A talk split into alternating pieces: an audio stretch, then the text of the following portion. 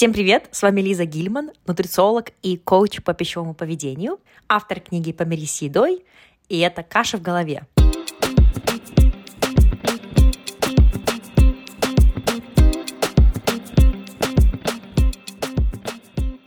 Номер один подкаст о питании, нутрициологии и пищевом поведении. Цель этого подкаста – давать вам научно обоснованную информацию о питании – и здоровом образе жизни. И если вы готовы к индивидуальному сопровождению и коучингу со мной, то мои контакты вы можете найти в описании этого эпизода. А сегодня в гостях у нас Наталья Парилина. Наталья сертифицированный health coach, дипломированный нутрициолог, преподаватель Ассоциации профессионалов фитнеса ФПА, ведущая супервизионных групп для нутрициологов и консультантов в сфере питания и ЗОЖ, и также автор проектов в сфере управления здоровьем. С Натальей мы говорили о том, как выбирать нутрициолога, как обычным людям понять, кому идти в сопровождение и в коучинг. На что нужно обращать внимание, когда вы выбираете нутрициолога и коуча. То есть какие так называемые красные флаги есть как должен развиваться в профессии нутрициолог и коуч. И как же найти этого своего коуча. Также мы в конце обсудили мифы по этой теме, то есть, например, должен ли нутрициолог и health coach иметь высшее медицинское образование. В общем, этот эпизод очень интересный. Мне было очень интересно разговаривать с Натальей. Я надеюсь, что вам тоже будет интересно слушать. Итак, встречайте Наталья Парилина. Наташа, привет! Привет, Лиз. Спасибо, что пришла на подкаст. Мы сегодня будем говорить про нутрициолога и коуча, как работу, так и разные вот темы, э, например, как выбирать нутрициолога, да, клиентам, как должен развиваться профессиональный нутрициолог. Но сначала я бы хотела начать с легкого разогрева. Я буду задавать тебе вопросы, и ты на них отвечаешь довольно коротко, ну, можно немного деталей. Готова? Да. Итак, первый вопрос. Что у тебя было сегодня на завтрак? Так, сегодня на завтрак у меня было мюсли без сахара, с ягодами и с кефиром. Тот редкий случай, когда это завтрак, который не стыдно назвать. А какие еще бывают у тебя любимые завтраки? Ты знаешь, с, с момента появления ребенка и сборов ребенка утром в сад, э, слово любимый стало э, трансформировалось в слова быстрый и не совпадающий с завтраком в саду потому что я смотрю, что у нее будет в саду, и пытаюсь сделать что-то, что будет балансировать или компенсировать, потому что сама понимаешь, тема детского питания в учреждениях — это отдельная боль. Вот, поэтому вообще я люблю завтраки на яйцах, основанные. Класс, отлично. Едем дальше. А какой у тебя был любимый предмет в школе? Это очень забавно. Я думаю, что физкультура, несмотря на то, что я закончила школу э, довольно хорошо. Я вообще закончила ее экстерном, но и хотелось так сказать, что ой, я любила все предметы. Нет, больше всего я любила физкультуру, на самом деле. Ну, в принципе, твоя профессия сейчас э, это оправдывает, мне кажется. То есть задатки были тогда. Окей. А какой у тебя любимый вкус мороженого? Ты знаешь, я с удивлением обнаружила, что я, в принципе, к мороженому отношусь довольно спокойно, хотя раньше назвала бы это в топ-5 своих любимых продуктов я люблю скорее кисло-сладкие вкусы, что-то типа вишни, но могу взять какие-нибудь сочетания, например, шоколадный и лимоновый вкус, чтобы вот был баланс какой-то. Классно. А, кстати, прикольно, потому что шоколадный такой немножко тяжелый, heavy, да, насыщенный, а лимон освежает так. Поэтому понимаю, почему интересная комбинация. Окей. А какой у тебя любимый кухонный прибор? Надо сказать о том, что размер кухни в Нью-Йорке — это просто слезы, это 2 метра квадратных, поэтому я бы, конечно, радостно разбежалась и сказала бы, наверное, там какой-нибудь э, air fryer, да, какой-нибудь гриль там, э, который без масла работает. Но очень жестко приходится всегда выбирать что-то, что essential, что самое нужное и необходимое. И, наверное, как раз тоже с момента появления ребенка я очень оценила скороварку pressure cooker, потому что ты туда закинул все, ты поставил программу, и через там 5 минут, ну, с, с учетом разогрева, может быть, минут 7-10, но достаточно быстро получил блюдо, и тебе не надо стоять над ним, помешивать, смотреть, чтобы не пригорело. А, так что это такой девайс, э, лайфхак для всех мам, мне кажется. Отлично. Я думаю, что мы сейчас, когда э, в дом уже заедем, то, может быть, тоже приобрету, потому что никогда у меня не было раньше прошикока, и я вижу прям как в Ютубе, в Инстаграме все в восторге. Ты подтвердила, поэтому точно вышлист. Вышлист. Вот. Хорошо. И последний вопрос, самый интересный для меня. А твоя последняя трапеза, то есть предсмертная, так называемый death row dinner, да? Закуска, главное блюдо, десерт, напиток, что там будет? Представляешь, я прям вот даже размышляю сейчас э, в моменте. Это, во-первых, очень интересный вопрос, а во-вторых, мне как назло, вообще ничего не идет в голову. У меня есть ощущение, что если я буду знать о том, что конец близок, я, возможно, даже вообще скипну еду. То есть, мне кажется, я это время выберу потратить на что-то еще. Хотя сначала очень хотелось пойти в сторону фуагра, шампанское, цыгане медведи, красная икра. Кстати, вот может быть красная черная икра? Да. может быть, да. Пару бутеров. Вот. Но глобально вообще как будто бы на задний план важность этого уходит. Ну, это, кстати, очень такой интересный ответ, потому что действительно когда часто мы над этим вопросом, ну, не задумываемся, да, вот просто это интересный вопрос, и все, и просто ты описываешь, словно, там, свои любимые блюда, да, а если действительно представить, не дай бог, конечно, это вот это состояние, это время, то я думаю, что, да, может быть, будет даже не до этого. И не хочется, наверное, даже уходить в мы мысленно в какие-то такие вот а, ситуации, но да, да, да, но понимаю, понимаю ответ. Окей, принято, принято, очень интересно, спасибо.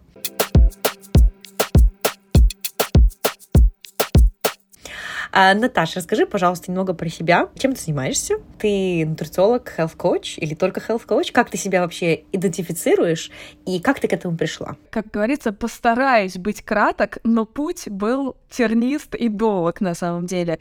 На данный момент я сертифицированный health coach, специалист по питанию и изменению поведения. Это э, на территории США приобретенное образование — а дипломированный нутрициолог на территории РФ, преподаватель Ассоциации профессионалов фитнеса, ведущая супервизионных групп для нутрициологов и хелс-коучей, консультантов в сфере ЗОЖ, периодически автор каких-то проектов бесконечных в сфере здоровья, управления здоровьем, да, адепт, безусловно, научного доказательного подхода.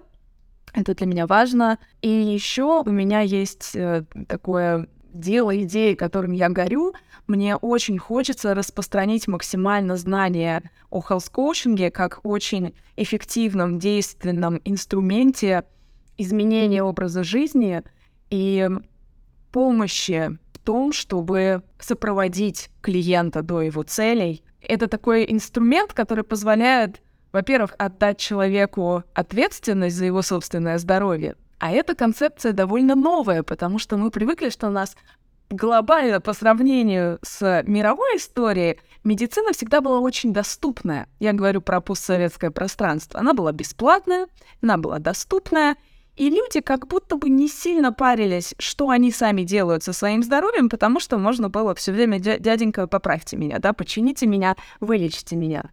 Сейчас ситуация меняется. И мне кажется, чем раньше человек осознает, что 50% успеха как минимум это его действия, его повседневные действия, тем э, счастливее или, в общем-то, дольше будет его жизнь. Вот, поэтому я всячески э, про coaching э, с радостью везде рассказываю. И моя задача, мне интересно было бы еще помочь организациям внедрять практики health коучинга в свою деятельность, будь то клиники, будь то страховые компании, то есть как можно больше вариантов найти для имплементации, да, для вот такого симбиоза. У меня тут такой вопрос по поводу health-коучинга. По твоему мнению или по твоим знаниям из твоего опыта, вот как ты можешь объяснить людям, которые, например, еще не очень знакомы с концепцией именно коучинга или health коучинга или nutrition коучинга, чем это отличается от условно консультирования? Вот, например, мне нужно проконсультироваться с нутрициологом и с коучем. Да? То есть в чем отличается концепция? Лиза, это прекрасный вопрос, потому что веришь, у меня сейчас 20 человек в группах супервизии, и мы практически каждую встречу обсуждаем, как правильно продать свою услугу, как управлять ожиданиями клиента, как объяснить, в чем смысл нашей услуги, потому что а ее правда сложно продавать. Да? Мы же не раздаем Uh, по принципу one size fits all, мы не выдаем какие-то там стопочку рекомендаций, вот, пожалуйста, мой хороший, ознакомься на досуге, ну и всего тебе доброго. А смысл в том, чтобы взять человека, встретить его в той точке жизни, тех обстоятельствах, в которых он находится, и посмотреть, а что ему по силам в данный момент жизни сделать, да, что может улучшить его состояние, с чего ему было бы важно начать. И самый главный момент здесь — это партнерские отношения, отсутствие директивного подхода, когда «О, так, милочка, я все поняла, я вас сейчас буду худеть». Да, вот это не коучинг. И вот так вот пальцем, но-но-но, да? Да-да-да-да. Как, что, опять булка была у нас на полдник? Ну как же вы так? Это, конечно, совершенно не про коучинг. Э, большое заблуждение в отношении к коучингу сейчас в том, что коуч кого-то учит жить. Да, вот очень популярно. О, опять эти коучи всех будут учить жизни. Друзья мои, если коуч учит жизни, это не коуч. И надо понимать, что не все то коуч, кто себя в профиле Инстаграма так назвал. Поэтому неплохо было бы поинтересоваться, и мы об этом еще поговорим, а какое вообще образование, какое право имеет этот человек себя таким образом называть, потому что это немножечко от себя. Вот, коуч, конечно, в основном он ориентирован на клиента, он ставит нужды клиента, интересы клиента во главу угла, и, собственно, он помогает, используя ресурс самого клиента, и находить ответы на его вопросы, да, самому человеку, и внедрять какие-то изменения плавно в его жизнь.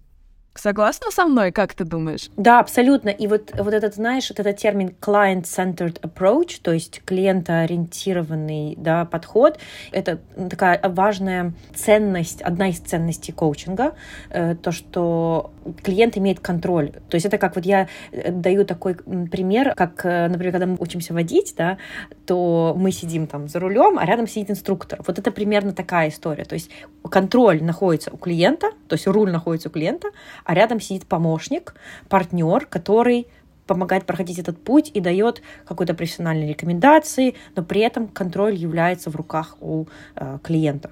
И то вот тоже такое вот то, что я бы могла добавить, да? Да, как мы еще называем это клиент, это агент изменений, да, то есть мы можем с ним, рядом с ним танцевать э, танцы в набедренных повязках с бубнами, но если в итоге клиент не возьмет на себя эту часть ответственности выполнить то, о чем мы говорили, не хочу даже говорить последовать совету, потому что роль советов в нашей работе очень невелика. У нас, безусловно, есть образовательный элемент, да. Почему вообще health коучинг гораздо сложнее, как мне кажется, чем классический коучинг? А я сейчас учусь на классического коуча уже на уровень PCC буду сдавать по системе ICF. То есть у меня есть возможность сравнить health коучинг и классический коучинг такой чистой воды. Нам надо магическим образом жонглировать экспертностью, а ведь, чтобы быть health коучем, нужна очень солидная научная база. И при этом быть недирективным, не прибегать к советам, избегать выпрямительного рефлекса, когда мы видим, что человек делает что-то не так,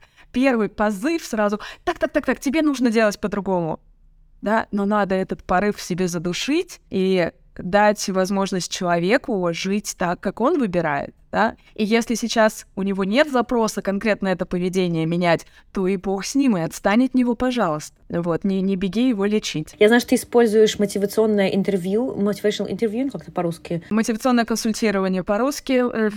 Вот очень классный, классная методика, подход, я сама ее использую. Это непростой подход, потому что он идет как бы против даже какого-то инстинкта, вот этого чисто какого-то человеческого, да, в общении, то, что сразу решить проблему, вот то, что ты говоришь. Но это очень классный инструмент. И он становится очень популярным. То есть, мне кажется, за следующие там пять лет вот motivational interviewing станет прям э, инструментом, которым будут и врачи пользоваться, и многие другие, мне кажется, профессии, не только коучи и нутрициологи. Я была бы счастлива, веришь, и была бы счастлива, потому что действительно, это действительно тяжело. Вот одна из лекций, которую я я читаю как раз по мотивационному консультированию, она длится три часа, и я вижу в чате студенты просто говорят, мы хватаемся за голову. Это очень тяжело, как концепцию впитать вначале.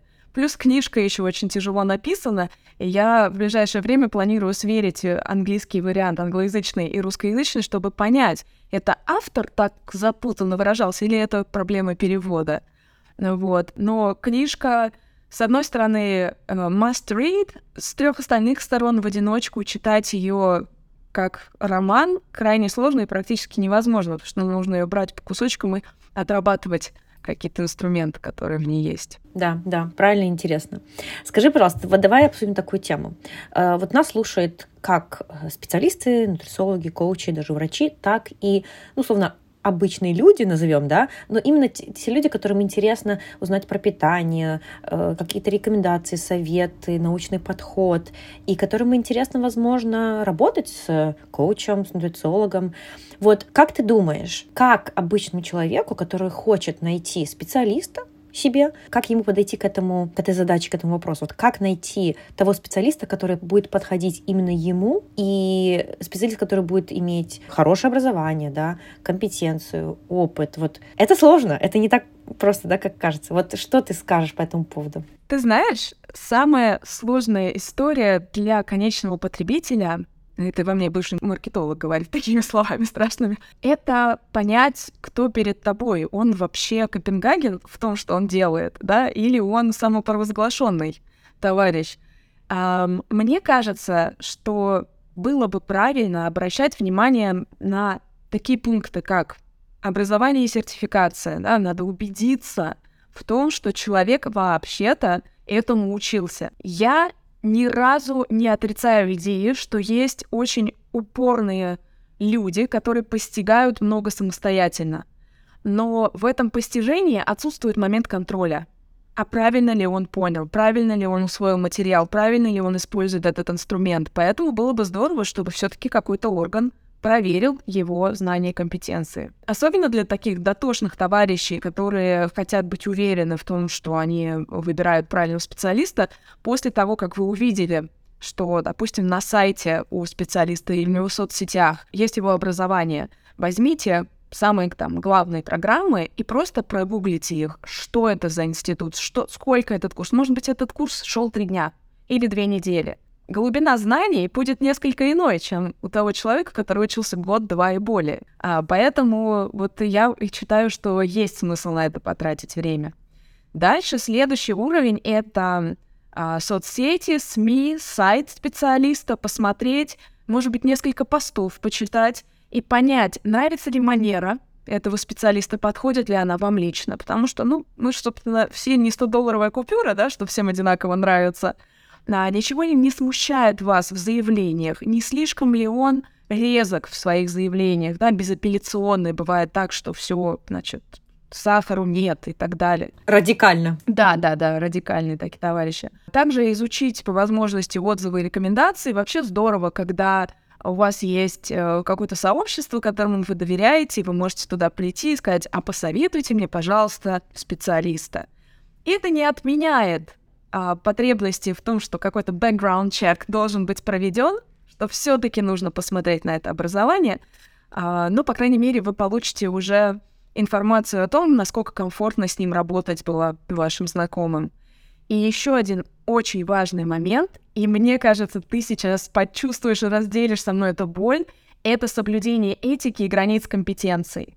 Да, то есть мы обязательно поговорим с тобой про красные флаги чуть дальше — но, грубо говоря, если вы видите, что человек без э, медицинского образования назначает, интерпретирует анализы, назначает лечение, протоколы какие-то, друзья мои, это не просто тревожные звоночки на пульт 03 поступили, а это царь колокол звонит.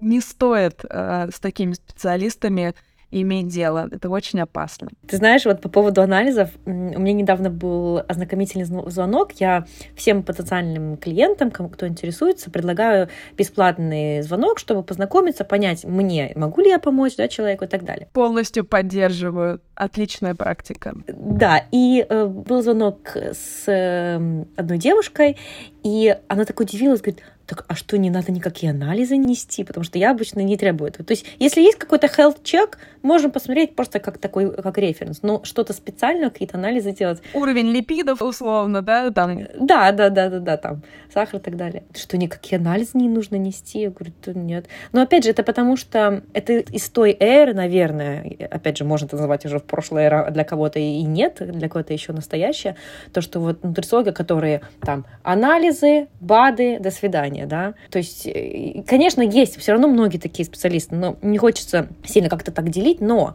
э, я к чему? К тому, что действительно нутрициолог — это не тот человек, который вам должен прописать БАДы и э, запросить там кучу анализов и, и продать дорогие анализы. Да? На самом деле наша работа заключается в другом. То есть какие-то, возможно, рекомендации по сапплементам могут быть, но это точно не является вот основной, основной задачей нашей. Я с тобой согласна. Мне кажется, что люди забывают, что даже если в ваших анализах, во-первых, важно лечить человека, а не анализы, да, а для этого нужно все-таки учиться чуть дольше, чем один-два года.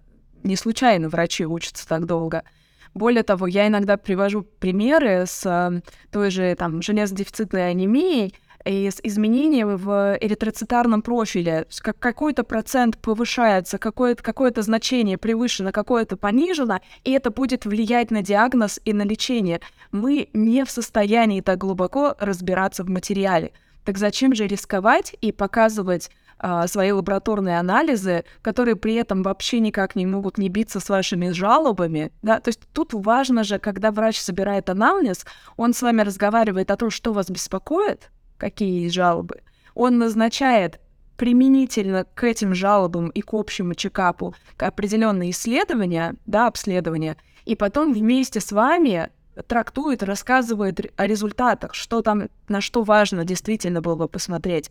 Какие-то результаты будут влиять, э, будут зависеть от времени суток, в которые вы сдавали анализы будет зависеть прием э, каких-то лекарственных средств или может э, то, что вы поели накануне, повлиять да, на то, что мы увидим в анализах. И это шире, чем просто пришли мне вот эти вот 150 ненужных позиций, по половине этих позиций даже врачи доказательной медицины говорят, мы тут ничего не можем сказать, это совершенно не показательные анализы. Так вот и вопрос, на что вы потратили 30 тысяч рублей? Лучше бы еды вкусной купили. Вот именно! И приготовили вкусно. Ну, в общем, да, это наша такая боль э, доказательных нутрициологов. Поэтому я часто, вот когда я в подкаст записываю, да, вступление, говорю то, что доказательный нутрициолог зарегистрированный, потому что нутрициолог не является, скажем так, legally protected, то есть ну, законом защищенной должность, да, то есть, например, как юрист. Не, не может любой человек назвать себя юристом, он все-таки должен иметь э, квалификацию. А нутрициолог — даже вот, в, я не знаю, кстати, в Америке, но в Англии это не защищенный title. И поэтому, то есть, условно, что это значит? То есть, если любой человек, который не является нутрициологом, назовется нутрициологом, ему за это ничего не будет. Вот и все. В США зависит от штата, потому что каждый штат под свою дуду. А, но в Нью-Йорке тебе может прилететь очень солидно. Тут вообще, в принципе, понятие нутрициолог как таковое не существует. Есть registered dietitian nutritionist — и это уже достаточно серьезная квалификация. На нее достаточно долго надо учиться.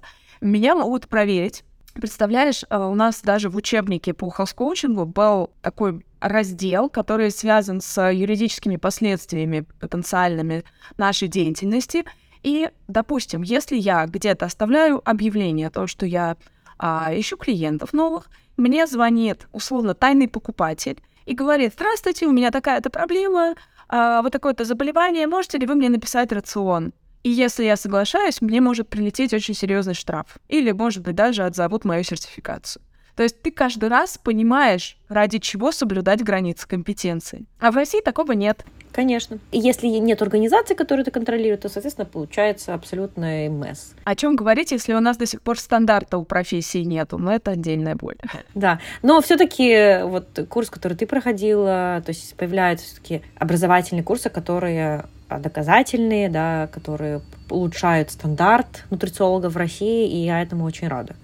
А, потому что долгое время был вот этот большой гэп знаний, да, и одно дело то, что мы понимаем то, что там, например, в Англии, ну, то есть я знаю Англию, потому что я там долгое время э, жила, училась, работала. Должность нутрициолога, образование нутрициолога существует достаточно, ну, как недавно, потому что сама наука нутрициологии не такая старая, да, но все-таки есть нормально установленная работа, должность нутрициолога. Вот. И даже вот в НХС, например, я работала в НХС. Это британский Минздрав. Окей, хорошо, давай поговорим про такой вопрос. Вот ты затронула красные флаги, то есть на что нужно обращать внимание, то есть что такое, если мы видим это, какие-то такие вещи, это красный флаг. Ты сказала про, вот, э, например, анализы, да, назначение там сразу многих БАДов. Про что еще стоит нам упомянуть слушателям? И еще помимо красных флагов, какие зеленые в кавычках, если можно так выразиться? Ну, смотри, с красными флагами э, все довольно прозрачно, опять же, прозрачно для нас, специалистов, которые варятся в этом э, супчике доказательном. Ну, на мой взгляд, обещание каких-то быстрых, нереалистичных результатов, да, ой, да-да-да-да, мы сейчас с вами все сделаем быстренько. Похудеть раз и навсегда, причем за три месяца, причем на 20 килограмм, да, ну, too good to be true. Um, Соответственно, вот да, очень важно про несоблюдение границ компетенции, выдачи себя за других специалистов. Например, в Российской Федерации, если я ничего не путаю, диетологом может себя называть только человек, который получил медицинское образование со специализацией диетолог. А у нас очень много, опять же, самопровозглашенных диетологов, и это нам говорит о том, что люди даже не понимают отличия диетологии от нутрициологии. Вот. И если у вас есть какое-то заболевание, мы всегда говорим, что нутрициолог работает с условно здоровыми людьми, либо в тандеме с врачом работает с людьми с установленным диагнозом после того, как врач уже дал свои рекомендации. Нутрициолог и тем более health coach а, может работать над тем, чтобы человек эти рекомендации начал внедрять в жизнь. Но ни в коем случае в одно лицо ничему там не, не лечит вас, да? Авторский метод. Я очень люблю этот пункт. Мы знаем, что многие а, любят хайпануть, и там на сайте вот, худею у вас по авторскому методу. Для меня это прям страшная история. Я очень не хочу, чтобы со мной что-либо делали по авторскому методу. Почему? Вспоминаем, что у нас есть пресловутая пирамида доказательности — и самый низкий ее уровень вместе с исследованием на животных, исследованием в пробирках, также включает в себя мнение отдельных специалистов. Да? Одна там книга какого-то человека, который вообще-то всю жизнь занимался финансами, а тут его пробило, и он решил по питанию книгу написать. Потому что он вылечил свою, свою болезнь какую-то. Да, да, в лучшем случае. Порядка 80% книг, бестселлеров в сфере питания написаны не специалистами в этой сфере, что страшно да, потому что мы все-таки печатному слову очень верим. Так вот, авторский метод, друзья мои, это для нас простым языком сказано, что у этого не было большого объема серьезных исследований, да, с хорошим дизайном, и неэффективность, небезопасность этого метода никаким образом не доказана. Кто-то, может, любит на себя ставить эксперименты, я не очень, поэтому я на авторские методы не пойду. Дальше есть красный флажок, который называется конфликт интересов. И что это такое? Это когда специалист, помимо того, что он работает как нутрициолог и health coach, еще и владеет свечным заводиком, который, собственно, ну, то есть у него есть еще какой-то дополнительный заработок в виде продажи бадиков, эфирных масел или каких-то еще примочек, которые якобы значительно увеличат ваши шансы на успех в этом безнадежном деле. То есть как будто бы здесь, не как будто бы, а на самом деле, получается, что специалист не только радеет за то, чтобы вы достигли своих результатов, а еще и дополнительно хочет получить вот такой вот заработок с продаж. Да. И, и на мой взгляд, это не бьется никак с этикой э, в нашей профессии. Отсутствие информации об образовании в открытых источниках или даже отказ предоставлять по запросу э, дипломы, сертификаты, какую-либо информацию о себе, ну, я думаю, здесь даже пояснять не нужно. На мой взгляд, туда же негативное отношение к современной науке и к медицине, да, когда вот э, ну, так называемая западная медицина, да, western medicine, это не то, что ее называют традиционной, но она как раз не на традициях нас основана, а, в общем-то, на науке. Да, традиционная — это как раз та медицина, которая, в общем, там, травничество, натуропатия и прочее. А вот у, у этой медицины традиции в основном во главе угла. Так вот, если к современной медицине, при том, что я признаю, у людей бывает разный опыт соприкосновения с институциональной медициной, но когда специалист как бы выезжает на том, что противопоставляет себя и свою работу, и свои услуги традиционной вот этой вот, вот институциональной медицине, для меня это очень тревожный звоночек. Я не хочу, чтобы меня в 21 веке лечили пиявками, честное слово. У меня бабушка лечилась пиявками.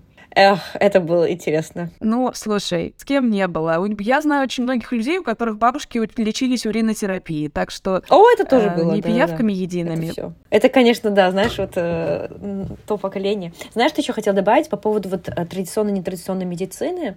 Действительно, очень часто специалисты используют вот эту историю, что западная медицина очень много не знает ответов на вопросы по э, здоровью, а много чего мы еще не знаем, как лечить там условно рак на, на определенных стадиях, определенные типы, да. Тем не менее, мы все равно прогрессируем очень сильно. И тут не надо забывать то, что да, конечно, э, западная медицина не имеет ответа на все вопросы, но она не может иметь ответы на, на, на все вопросы на сегодняшний день пока что, но мы над этим работаем. И часто альтернативная практика альтернативной медицины, они используют это, и как бы вот, они не знают ответ, но мы знаем, приходите к нам, и да, нашими э, методами, пиявками и так далее. Но одно не исключает другое. Если мы не имеем ответов в западной медицине, это не значит, то, что ответы эти где-то есть. То есть это, и это, конечно, людям очень трудно с этим, потому что когда у тебя есть проблема со здоровьем, понятное дело, ты готов практически на все для того, чтобы вылечиться, особенно когда какие-то известные методы не работают. Но если мы чего-то не знаем, это не значит то, что мы чего-то скрываем, или есть какой-то там вот это conspiracy theories, то, что вот, э, да, заговор, на самом деле все известно, как лечить диабет, как, это, как лечить рак, все известно, просто есть институты, да, которые хотят, чтобы мы тут все болели. Ну вот это, опять же, это conspiracy theories, скорее, чем, чем реальность. Знаешь, о чем я здесь думаю? Что у каждого специалиста, как ни прискорбно, коучинг мне помог понять, да, параметр и посыл «я окей, ты окей», то есть со всеми все окей, и это помогло мне примириться с тем, что не все клиенты наши, да, не всем клиентам подходит вот такой научный подход. Я как будто бы оставляю им право выбора. Вот. Э, я не поддерживаю альтернативный подход, по определенным понятиям небезопасности и неэффективности часто, понимаю, что вот те люди, которым близко то, что мы делаем, они придут к нам. Те люди, которым не близко, наверное, и не стоит сильно пытаться что-то поменять насильственным методом, мы можем только оповещать, рассказывать, делиться информацией. Человек выберет для себя сам, и потому что на это будет влиять миллион факторов. Как вот на наш образ жизни влияет, да, миллион факторов — а, так и на позицию человека любого влияет огромная предыстория, что было у него в семье, да, там, и, и так далее. Про медицину доказательную вспомнился мне такой случай. Я полтора года в Бруклине вела передачу на радио про научный подход к здоровью. Это был очень забавный опыт, потому что русскоязычная аудитория в Бруклине довольно своеобразная. И тут до сих пор, чтобы ты понимала, висят афиши Кашпировского. Это очень много говорит о том, где я живу и какое сознание у людей. Вот, поэтому я подумала, что я попробую, ну, как знаешь, вот это вот проинформировать. Глядишь, кто-то переобуется. И у меня прекрасная была соведущая. И мы всегда, она говорит, так, ну ты опять мне скажешь, что это все ерунда не доказана, но у вашей доказательной медицины нету вообще ни в чем уверенности. Я понимаю ее боль. Да, когда тревожность высока, хочется конкретных ответов на вопросы. А у нас сахар не зло, но давайте его ограничивать. Углеводы не страшно, но если у вас есть целиакия, то вам нужно будет убрать глютен. Есть можно в любое время суток, важно, чтобы калорийность присутствовала и была равна тому, что вы тратите. При этом интервальное голодание для кого-то может работать, но только потому, что вы... Короче, и вот это вот все одно за другое. Это нельзя, но это можно. И люди, они устали, они запутались, им хочется очень однозначных решений и каких-то шорткатов, да, и поэтому он все время говорит, да что твоя доказательная медицина вообще знает наверняка. Если вчера яйца были нельзя запретить, сегодня яйца можно. Что завтра? Вот, и, и, и вот так во всем. И ты знаешь, тут еще вот это, да, черно-белое, то есть а, определенные ответы, и люди от этого устают, и хочется конкретики, и хочется упрощения, и это понятно, но и при этом усложнение. Ты заметила, что когда ты говоришь, ешьте пять порций овощей и фруктов, все говорят, ну, like, it's too simple. Давайте-ка какой-то должен быть еще сверхзнание. Я не готова платить 100 долларов за консультацию, чтобы мне сказали, что мне нужно есть эти долбанные овощи потому что она уже это слышала отовсюду. Проблема в том, что она знает, но не делает. И можно было бы сравнить эффект, только если бы ты попробовал а, какое-то время это поделать, да, но это уже другая песня. Много, много боли у нас. Ты еще сказала про э, доказанность и то, что вот твоя соведущая говорила, что нет уверенности, и медицина, она в итоге ничего такого конкретного не доказана. И тут хотелось бы добавить, что на самом деле наука, ну, возьмем в частности nutrition science, нету цели что-то конкретно доказать, типа ученые доказали. На самом деле, что мы делаем? Мы собираем научную, научные данные. И вот этот вот общий скажем, общая там машина, да, можно так сказать, или вот литературная база, да, часто мы тоже так называем, то, что литературная база говорит о том-то, или, то есть, по сути, мы считаем то, что что-то доказано, это значит то, что этому есть очень много качественных, ну, или много качественных подтверждений, да, э, но, по сути, доказательства, ну, то есть есть физика, то есть есть гравитация, вот это доказано, условно, да, а вот в здоровье сложно иметь вот эти конкретные доказательства, и это, опять же, делает э, все это более усложненным, потому что, да, есть... Мы, конечно, используем эту терминологию, доказано, не доказано, но если прям так вообще вот детально рассмотреть, то эм, скорее это даже не про доказанность, а про сумму литературных э, данных и научных данных о том, что это достаточно эффективно, или нету доказательств, опять же, да, или нет недостаточно данных о том, что это эффективно. И получается, опять же, не конкретика, но зато это ближе, ближе к правде. И дальше мой вопрос. Нутрициология и health коучинг это наука или искусство? Слушай, ну, нутрициология, я бы сказала, что это все-таки nutrition science. Health коучинг, наверное, вот ты мне скажи, потому что я думаю, что это более... Это микс точно. Ну, нутрициология... То есть практика нутрициологии — это микс. Но нутрициология, как сам термин, это все таки наука. А вот коучинг не знаю. Что скажешь? Мне кажется, что это искусство, основанное на науке. Да? То есть есть определенные методы, которые изучены, а дальше как ты эти методы проявляешь, как ты как коуч проявляешься, у каждого свой стиль. И вот здесь есть искусство. И это самое интересное, на самом деле, в нашей работе. То, что есть большое место для роста. И много чего можно понять и про себя, и про людей, и про клиентов. И вообще это классно. Мне э, чем больше я этим занимаюсь, тем больше прям вау. вот. Собрались-то два фаната, да, поболтать. Вообще, да. Ты знаешь, я хотела бы, если можно, еще последний красный флаг, вот мне пришел на ум, это как раз, наверное, про стиль специалиста. И если, с одной стороны, для каждого человека будет свой наилучший вариант, свой специалист покажется ему ближе, с кем он решит доверять ему, работать с ним. С другой стороны, есть такие моменты, которые ну, прямо уже э, напрямую противоречат этике нашей профессии. Например, это вот когда ты чувствуешь, что дискомфортно с человеком, он резкий, он излишне директивный, он навязывает методы, он где-то обвиняет тебя или чувство вины в тебе пробуждает. Осуждает еще. Да, да. Вот это вот критика в прямом э, выражении, это не про коучинг, и это точно, если человек говорит, что он но при этом вы чувствуете после сессии себя хуже, чем перед сессией, пожалуйста, не относите свои деньги такому специалисту и не ухудшайте свое качество жизни. Отлично, согласна. Хорошо, давай еще такой вопрос обсудим. Как ты считаешь, как должен развиваться профессионально нутрициолог и health coach? Какие-то дополнительные курсы проходить? Есть какой-то вот э, минимум, максимум? Вот. Классная тема, и причем я бы хотела, чтобы, знаешь, было бы легче, если бы в нашей сфере были четкие шаги. Вот, например, если ты хочешь стать Registered Dietitian Nutritionist в Нью-Йорке, тебе нужно А, Б, С. В зависимости от того уровня образования, который у тебя есть, у тебя определенное количество кредитов учебных, которые тебе нужно набрать. Все четко и понятно. Что на русскоязычном пространстве? Да ничего. Как говорится, любой сушлик в поле агроном, двухнедельные курсы закончил, Поздравляю, ты нутрициолог. ну и как бы, возможно, принцип тарелки и основные продуктовые группы ты вкуришь за эти две недели. Но нутрициология э, несколько шире, чем только это. На мой взгляд, идеальная картина, когда до самой непосредственно нутрициологии человек получает базовые знания об устройстве человеческого организма.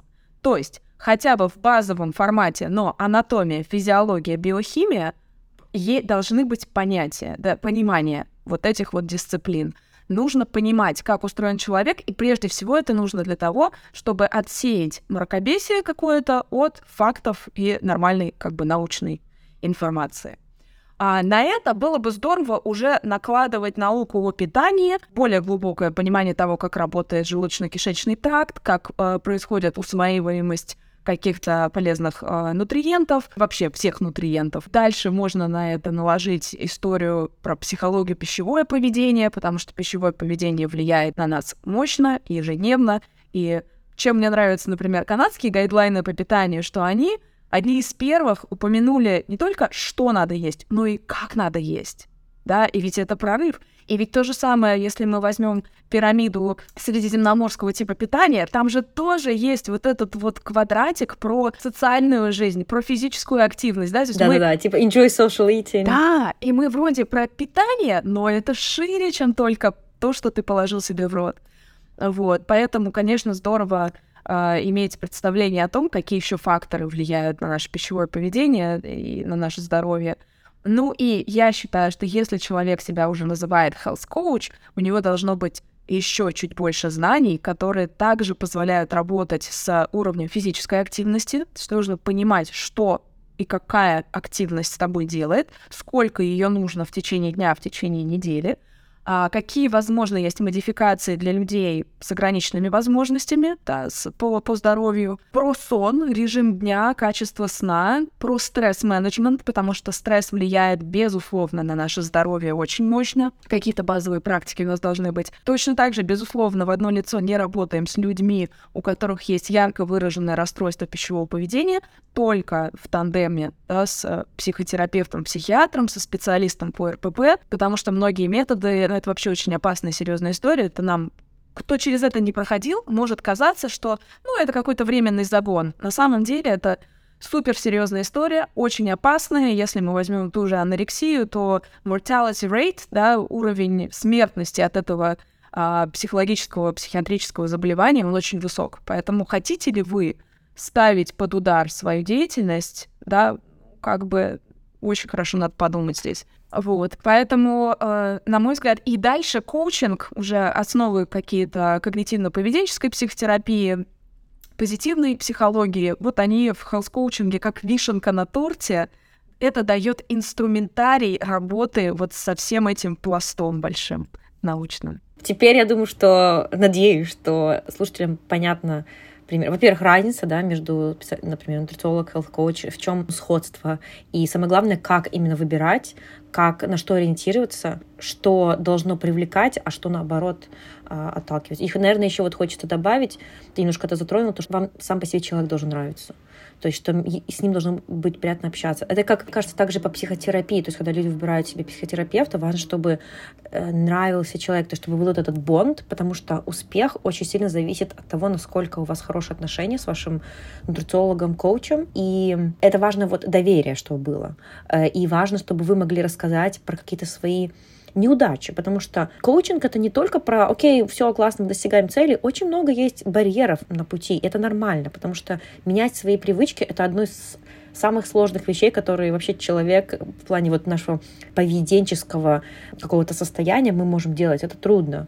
И важно, знаешь, как говорится, celebrate the failure, то есть праздновать какие-то ошибки, какие-то промахи, потому что именно так мы учимся. А тут, знаешь, мне кажется важным упомянуть, что мы как специалисты, вообще, ты знаешь, что в нашей профессии огромный совершенно э, э, рейд выгорания. То есть уровень выгорания в нашей профессии выше, чем во многих других, выше, чем даже персонального тренера.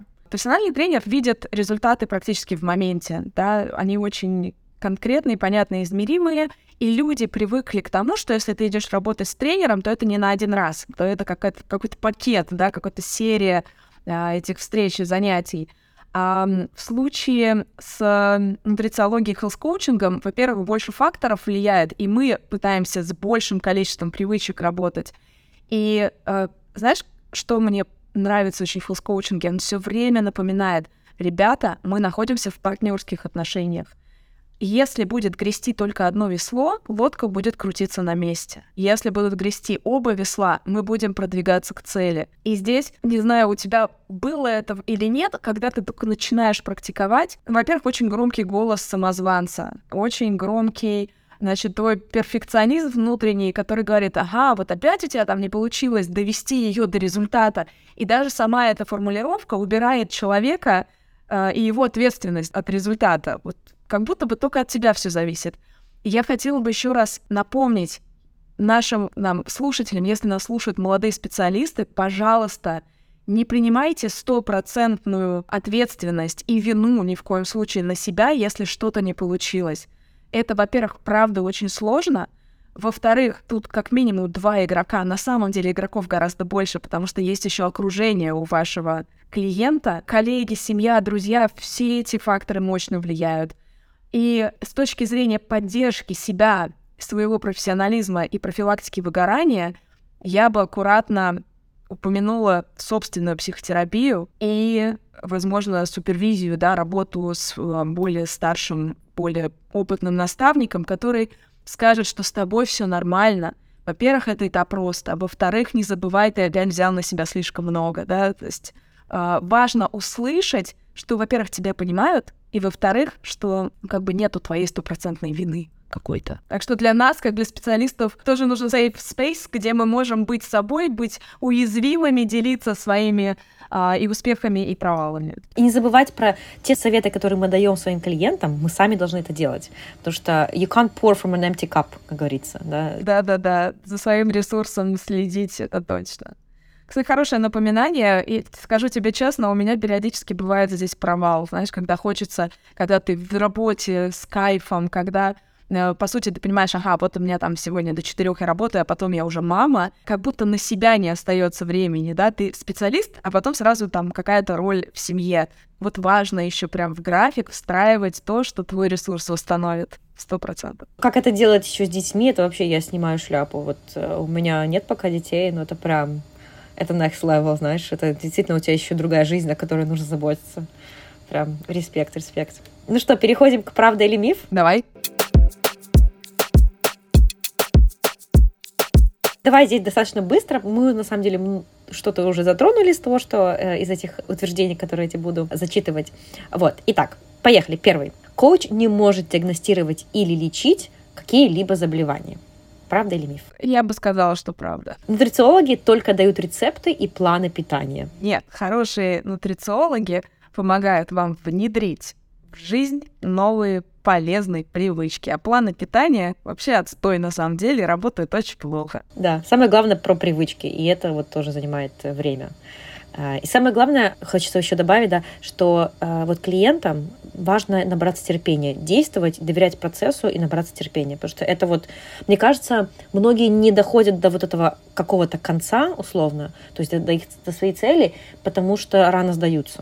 То есть рано перестают действовать. А потому что кто вложил людям в голову идею о том, что любая привычка приобретается за 21 день. Да, Ребят, это ничего миф. научного, никакого подтверждения в этом нету. Так что перестаньте на это ориентироваться. Да, да, да. И перестаньте ходить на марафоны, которые вам за 21 день сделают новую жизнь. Нутрициолог-коуч обучит вас навыкам, необходимым для внесения долгосрочных изменений в образ жизни. Hell yeah.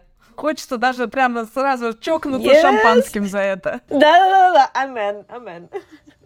Окей. Перед началом работы с нутрициологом или коучем по здоровью нужно сдать кучу анализов и принести результаты на первую сессию. Можете не тратить деньги, как сказала Лиза в начале нашей беседы. Если у вас что-то есть, вы можете поделиться этим, но глобально самое важное, что нужно понимать, есть у вас анализы или нет у вас анализов, работа строится все равно по одному и тому же принципу. Мы все равно будем работать над сбалансированным рационом, который, в свою очередь, хорошо влияет на показатели здоровья. Нутрициолог или health coach обязательно должен обладать высшим медицинским образованием. Нет, друзья, не должен. Если он себя не называет врачом-диетологом, вообще диетологом, то можно не иметь медицинского образования. И я вам тут даже больше скажу. А, Ко мне на курс фитнес-коучинга и в супервизию приходят врачи, которые признаются на голубом глазу, что не учат их а, в вузах заниматься модификацией образа жизни. Поэтому мы как будто бы в поддержку друг другу созданы. Да, будет здорово, если врач делает одно, а мы подхватываем и помогаем рекомендации врача уже внедрять. Да, абсолютно. И э, еще добавлю, что вот я не знаю, как в России, но я в России думаю, что тоже, ну, например, в Англии или вот в Португалии, я сейчас в Португалии, здесь врачи за там, не знаю, 6 или 7 лет, сколько они учатся, они проходят, может быть, 4 часа лекций по нутрициологии. То есть не нужно ожидать от врачей знаний по нутрициологии. У них есть очень много знаний на другие темы, очень важные темы, но не про питание. Поэтому есть мы, нутрициологи и диетологи, конечно. Да, диетолог — это врач. В России, но в Англии и в Америке... В Америке, кстати, не знаю, это тоже не, не медицинское образование, dietitian. Это, по-моему, отдельное. Ну, видишь, тут тоже от штата к штату зависит, поэтому нет такого, что ты зашел на CDC, и они тебе такие, диетолог это. А тут прям надо отдельно смотреть Нью-Йорк, отдельно смотреть Небраску, и, и вот. Окей, и последнее. Лучше, чтобы специалист учился не в России. Я бы сказала, до недавнего времени, может быть, э, предыдущие 3-5 лет, я бы сказала, да, это валидное высказывание, действительно, у нас еще ничего путного нет — последнее время, как раз вот я думаю, последние 2-3 года у нас есть образовательные учреждения, которые готовят специалистов доказательного подхода и в доказательном подходе, где хорошие лекторы. Так что, если у вас есть сложности с английским языком, и вы хотели бы учиться на русском языке, сейчас такие варианты есть. Но английский язык все равно учить надо, потому что если вы хотите быть up-to-date, скажем, да, если ну, следить за тем, что происходит вообще в мире, то все-таки он нужен. Хотя, опять же, сейчас уже переводчики очень даже неплохие, да, можно, можно. Я бы сказала так, не позволяйте этому фактору вас останавливать. Да? Можно начать без знания, а потом еще и английский добрать. Абсолютно согласна. Наташа, спасибо большое. Прям вообще, я так вдохновилась. Всегда так классно общаться с коллегами, знаешь, с, с единомышленниками. И я надеюсь, что нашим слушателям было полезно, интересно, познавательно. И надеюсь, что мы прояснили какие-то такие недопонимания, путаницу и каша в голове уже, надеюсь, не такая кашная. Кашу в голове разложили по тарелочкам. Да-да-да. Вот, спасибо тебе большое. Напоследок, что хочешь сказать слушателям? А, во-первых, хочу поблагодарить тебя за приглашение. Абсолютно согласна, что на одном дыхании поговорили, как два человека, увлеченных своей профессией, влюбленных в нее. А слушателям э, хочу сказать, что, во-первых, если вам нужна помощь, не стыдно за ней обращаться. Если мы хотим каких-то результатов, все-таки результаты достигаются бодрее, когда есть поддержка от специалиста. Во-вторых, если вы хотите стать таким специалистом, то сейчас есть варианты в зависимости от того, даже вне зависимости от того, где вы находитесь, можно найти вариант, и вы можете даже мне написать, я могу вам с этим помочь. И, друзья мои, успех в нашем безнадежном деле под названием управление здоровьем все-таки на 50%, а то и больше, зависит от нас. Вот я хочу вам просто напомнить, что в наших руках очень многое. Не сдавайтесь. Согласна. Да, спасибо. Я обязательно оставлю ссылки на твои соцсети а, в описании под эпизодом, так что не теряйте. Вот, подписывайтесь на Наташу, очень интересный Инстаграм. Я слежу. Вот. Спасибо тебе. Пока-пока. Пока-пока. Спасибо, что вы дослушали этот эпизод до конца. Если вам было полезно и интересно, то, пожалуйста, ставьте подкасту 5 звезд, оставляйте рейтинг, отзывы, делитесь со своими друзьями, подругами, родственниками и всеми, кому вы считаете, что этот подкаст или этот конкретный эпизод будет полезен. И это все на сегодня. Всем хорошей недели. Пока-пока.